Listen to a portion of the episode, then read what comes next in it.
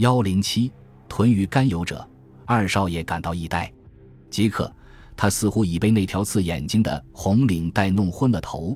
他的确没有想到这一层，于是他说：“让我问问他去，你别上人家的当啊。”太太说：“那不会。”二少爷轻声地说：“里面那个家伙虽然出名很凶干，但也出名很有信用。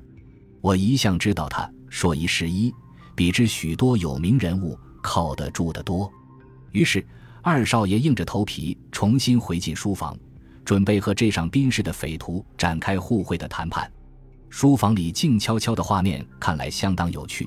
一个的态度仿佛被供养在星宿殿中的人物，看样子好像许多时候始终没有开过金口。另一个的状貌相反地是这样悠闲。这时他又自动取了一支新的烟，再燃上火。二少爷简直猜不出这位大烟量的来宾自从进门以后。到底已经烧掉了几支烟？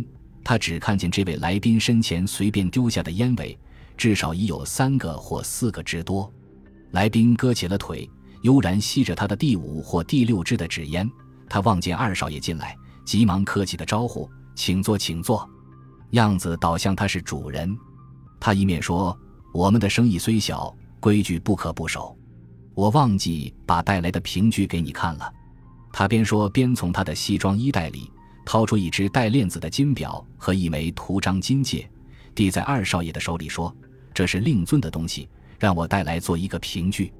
这东西比较亲笔书信可靠的多，请你检查一下子。”坐着发呆的老大走过来一看，只见这金表金戒果然是他父亲的东西，他不禁嗫嚅地问：“现现在家家严在在什么地方？”他似乎很关心于他令尊的安全。来宾向他看看，安慰他说：“鄙人既然做着囤货的生意，当然知道囤货的方法。譬如我们囤积了纸烟，一定不肯让它发霉；囤积了药品，当然要存放在比较干燥的地方。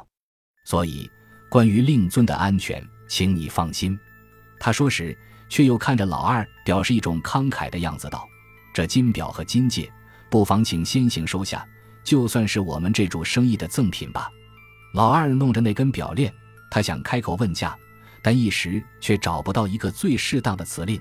于是他说：“那个、那个、那个价钱是不是？”来宾带对方解除了那个、那个的难关。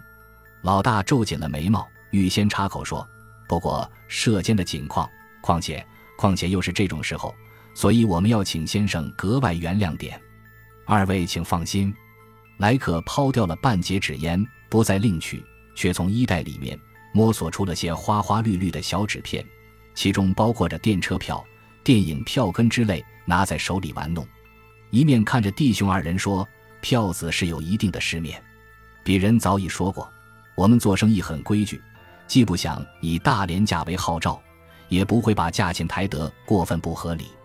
我们是绝不愿意和市面上的一般诸罗奸商打比的。”这漂亮的句子使弟兄两人心头感到一宽，但是来宾又说：“不过，鄙人如果把这票价定得太低，这就是看清尊大人的身份，对府上的面子有关，这也不大好。”二人的眉头重新蹙了起来，他们焦灼地期待着来宾口中的数目字，这焦灼比之关心肉票的安全更甚。一百万，二位以为怎么样？来宾撕碎了两张电车票，随手抛在地下。一百万，老大几乎要跳起来。这是现在才一百万呀！来宾满不在意的这样说。他又随手撕碎一张电影票根。老大以一种艰困的生气向他婉恳：“请先生要原谅，我们根本没有那么多的钱。照射间的景况，至多出到十万，已经是一身大汗了。”他说时。虽不至于真的出大汗，但的确已有些小汗在沁出来。十万，这个梗不死一只小猫的数目，让令尊听到了，岂不要生气？来宾向着出汗的大少爷发笑，他又重新摸出一些有颜色的废纸片，以免他点燃烟。那么二十万吧。老二听口气不对，连忙加价。来宾吸烟，摇头。手里仍在撕废纸，三十万，来宾以微笑表示不允。四十万，老二也出汗了。来宾温和的摇头。四十五万吧。到泰康公司去买饼干，那也没有还价的。难道令尊的身份竟不如饼干了？来宾衔着纸烟，他用闭目养神的姿态，含糊地说出上面这几句话。碎纸头仍在他的手指间分落到地下。弟兄二人对他这种不冷不热的话，只觉敢怒而不敢言。一方只管加价，一方不肯拍板。来宾一面接洽生意。一面却以扯指头作为消遣，无多片刻，碎纸布满了一地。这像世上的某种人类一样，把好端端的干净土地竟给弄成满目的污脏。弟兄二人弄不懂他这种举动是何用意。可是老二的确比他令兄聪明得多。偶尔，他看到那些花花绿绿的纸屑之中，还有作废的五票的碎片，他不觉眼珠一转。竟然觉悟这位来宾的用意，他想，这家伙努力于扯碎各式的废票，这岂不是在说明，倘然不赎票，那就要拿撕票的手段对付了？那主生意无法成交，谈判陷于僵持的局面。一个年轻的男仆从室外匆匆走进来，在二少爷的耳边轻轻说了一句话，于是二少爷以嘶哑的声音用力喊出八十万元的数目。当这最后的数目喊出来时，大少爷的面色显得很难看，因为至少这个数字在未来的遗产上却是一种无形的损失。那位来宾举起凶锐的眼光，看看这弟兄二人，露着一点体恤的样子。于是他那块板总算在不很热心的态度之下拍了下去，但是他还在独自咕哝：“我的生意一向是真不二价，现在。”姑且看在初次交易的份上，就以八折计算，贪图一下下回的生意吧。幸亏他这庸庸的低语，那二位少爷在心绪纷乱之中没有听得清楚。成交的确数总算定规了。有孝心的大少爷连忙问：“那么先生几时把家盐放回来？”来宾耸肩微笑，他说：“这是要问你们的，你们的钱几时付给我呢？”当然就付，当然就付。老二把眼光掠过那条红领带，而赶快这样说。但是他又皱皱眉。不过社间一时恐怕凑不出这么多的现款，可不可以？老二想说可不可以搭用支票？他这话还没有出口，老大看看老二的眉毛，他忽然得到了一个新的意见。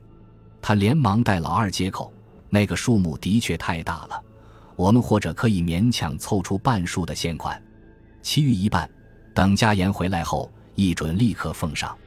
先生如果不信，我们可以先出一纸票据的。老大说完，他向老二看了一眼，他自以为他这几句话说的相当圆滑而聪明，不料那个来宾却向他笑笑说：“阿弟，你不要以为我的梗子上面装着三个猪头，为令尊着想，我以为这一笔货款是越付的爽快越好的。”他说着。伸手整理了一下他的领带，他再回头向老二说：“有一件事我还没有告诉你们，说出来也让你们放心。我在临出门的时候，我把那票货色，你们的令尊交给了我的伙计们。我再三嘱咐，必须加以特别的优待。据伙计们的意见，一个有钱的人身体必然很孱弱，讲优待补品是必须的。而且，一个喜欢囤积大量西药的人，那也定喜欢大量服用西药的。”否则，他为什么要拼命囤积大量的西药呢？基于上述的理论，我的伙计们已给你们的老太爷特别定下了一张优待的表格。等我要出门的时节，他们曾把那张表格高声读给我听。在今天的一点钟上，他们要给老太爷注射一点强心剂，预防他的心脏衰弱，并且还要让他吃点葡萄糖与各种钙剂，用以抵抗结核菌。到一点一刻。要给他注射维他命 A，一点半注射维他命 B，一点三克换用维他命 C，到两点钟再换维他命 D。从二点一克起，他们要请他吃两磅或两磅半的鱼肝油。此后，他们再要请他吃些鱼肝油精丸、鱼肝油滴剂以防药力的不足。至于其他阿司匹林、阿特林、药特林之类上品特效的西药，准备随时供应，绝不使他感到有病买不到药的痛苦。来宾摇着腿，像在背诵着一张药房里的囤货表。他伸手看看他的浪琴手表，又说：“啊，时候已不早，伙计们的优待手续大约已经在开始了。”弟兄二人睁大着眼，起先一本正经在听他说出优待的办法，到后来方始听出他在说笑话，而且看他说话的态度，明明也是说笑话的态度。可是不知如何，他们只觉得他在说话时的眼光里老是流露一种凶悍可怕的神情，让他们看着只觉神经上面会有一种说不出的不舒服。